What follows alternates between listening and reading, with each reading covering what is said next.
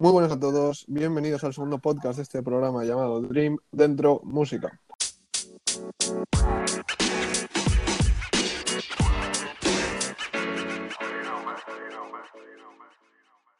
Hoy hablaremos de un gran deporte, hoy hablaremos del tenis de mesa o ping-pong. Y no, no voy a estar solo. Hoy tenemos a varios expertos de la materia que me acompañarán a lo largo de este programa. O sea que bienvenidos, bienvenidos a todos y comencemos.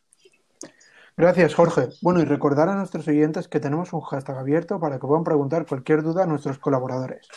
El hashtag es DreamTM2. Esta semana hemos querido añadir una novedad y os vamos a hacer una pregunta y el primero en acertarla ganará una pala. La pregunta es, ¿cuáles son las características de una pelota de tenis de mesa?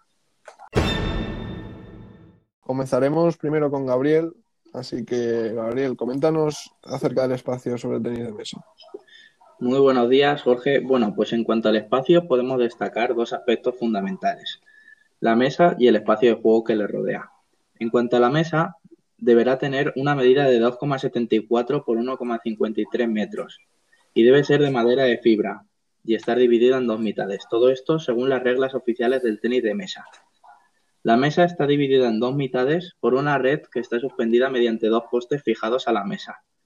Esta red tiene una altura de 15,25 centímetros y estará situada en un plano horizontal a 73 centímetros del suelo.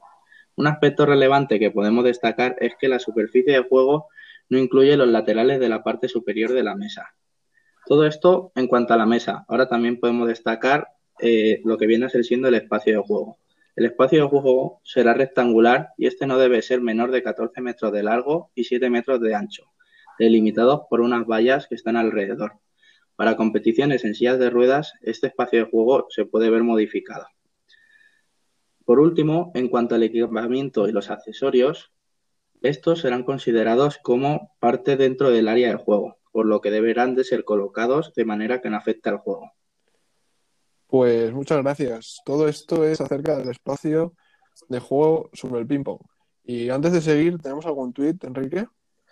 Pues estamos recibiendo muchos comentarios en Twitter. Nos pregunta Jaime Díaz que cuánto tiempo dura un partido de ping-pong. Pues si queréis la contesto yo y decirle a Jaime que no, en el tenis de mesa no va por tiempo, sino que hay que llegar a una puntuación para acabar el partido. Aunque sí que es verdad que existe una norma relacionada con el tiempo, que esta es la regla de aceleración, esta dice que cuando, o sea, que hay un tiempo límite de 10 minutos por juego en el caso de que ambos jugadores no hayan llegado a más de 9 puntos. Y decir que a partir de este momento cada jugador servirá un tanto por, turno hasta, hasta el final del juego. Y si el jugador o pareja que, que recepciona el saque, o sea, el resto, hace 13 devoluciones correctas en una jugada, ganar, ganará el tanto. Y una vez que haya entrado en vigor esta regla se mantendrá hasta el final del partido.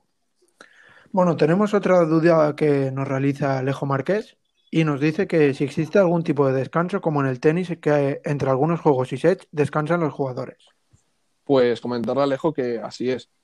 Hay un descanso de hasta un minuto entre juegos de un partido y también comentar relacionado con los descansos que existe un breve, unos breves parones para utilizar la toalla después de cada seis puntos desde el inicio de cada juego. Y en el cambio de lado en el último juego posible de, del partido. Un jugador o pareja también podrá solicitar un periodo de tiempo muerto de hasta un minuto durante un partido. Y por último, otra inquietud que tiene nuestro oyente arroba Iván Monra es si existe un tiempo de pausa si un jugador se lesiona.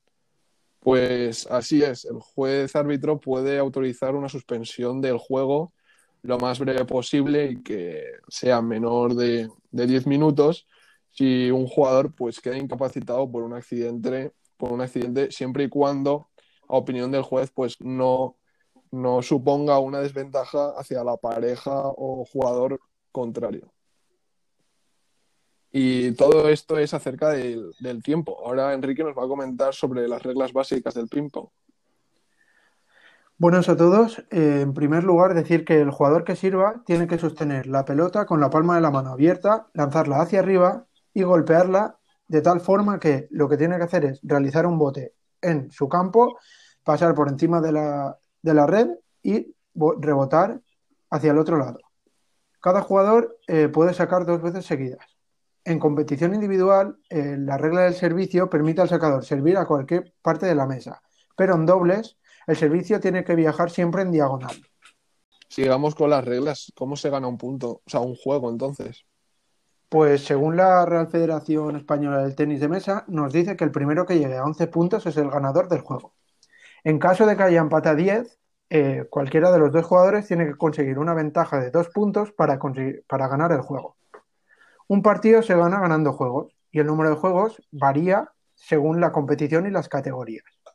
Por último, mientras que los partidos individuales suelen ser al mejor de 7, los de dobles son al mejor de 5.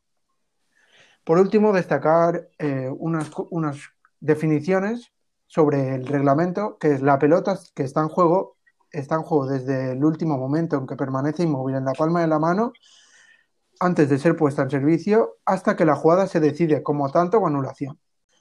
Por último, el árbitro es la persona designada para dirigir un partido y tiene un árbitro asistente en ocasiones que le ayuda en ciertas decisiones. Pues muchas gracias, Enrique. Esto acerca del reglamento, normas básicas para tener en cuenta durante un partido. Y ahora, coméntanos, Noel, cómo va el tema del material en el ping-pong. Hola, buenas a todos. Bien, el material necesario para la práctica del tenis de mesa consta de la pelota y la raqueta. La pelota esférica con un diámetro de 40 milímetros, un peso de 2,7 gramos constituida de celuloide. Y la raqueta puede ser de cualquier tamaño, forma o peso, con una hoja plana y rígida. La hoja no debe sobrepasar los 35 milímetros. El lado de la hoja usado para golpear la pelota estará utilizada, estará cubierta con dos tipos de gomas. La goma de con picos normal, que presenta los picos hacia afuera y un grosor total no superior a 2 milímetros.